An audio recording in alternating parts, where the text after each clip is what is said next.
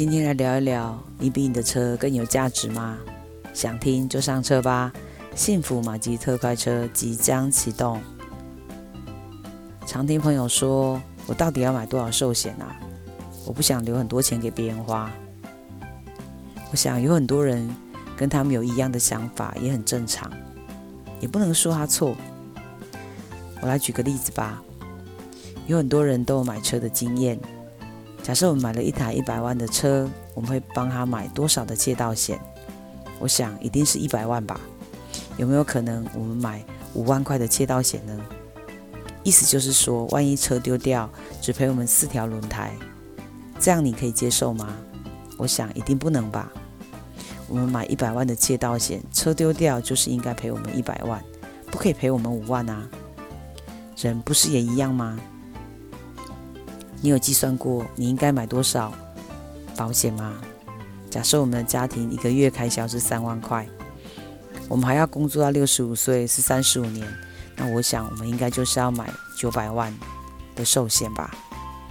毕竟你是你们家的印钞机，万一印钞机不再印钱了，那家庭怎么办？我们有一个朋友的大哥就是这样的例子。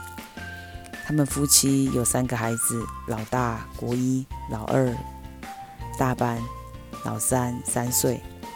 有一天，大哥去耳鼻喉科动了一个小手术，不知道发生什么事。手术结束后有醒来，但是又昏过去，送到大医院就走了。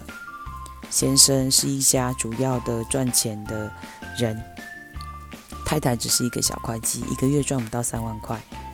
要他一个人养三个孩子，真的很辛苦。公婆担心媳妇会再嫁，就把所有医生理赔的钱钱全部都拿走了。他们承诺说，每一个月会帮忙养小孩，每一次孩子要补习、要注册，生活费都回家跟公婆拿。但公婆总是有百般的借口，或者是口气非常的不好，还会对孩子说：“你功课那么差。”都没有认真念书，花那么多钱，你知道这些钱不多诶，这样乱花很快就花完了。你们花完了以后，我们怎么办啊？反正媳妇回家拿要被念一次，孩子也要被念一次，念到孩子受不了。老大说：“妈妈，我可不可以不要补习了？我每次回去拿钱都要被念。我看我高中还是念建教合作班好了。”这样我可以自己赚生活费，妈妈你也可以不用那么辛苦。那我们可以让弟弟妹妹好好念书，不要像我一样。我想有很多家庭都跟这个大哥一样，夫妻双薪，先生都是主要的收入来源者。但是，一旦假设先生发生风险的时候，这个家庭怎么办？我们看到。这个孩子非常的乖巧，他愿意牺牲自己来帮助他的家庭，可以多一份收入。我们希望我们的孩子这样吗？我想一定不愿意吧。假设这个爸爸当初有买保险，就算五百万好了，这五百万对他们这个家庭来说，也可以让他们好好的把书念完，生活品质也不至于太差。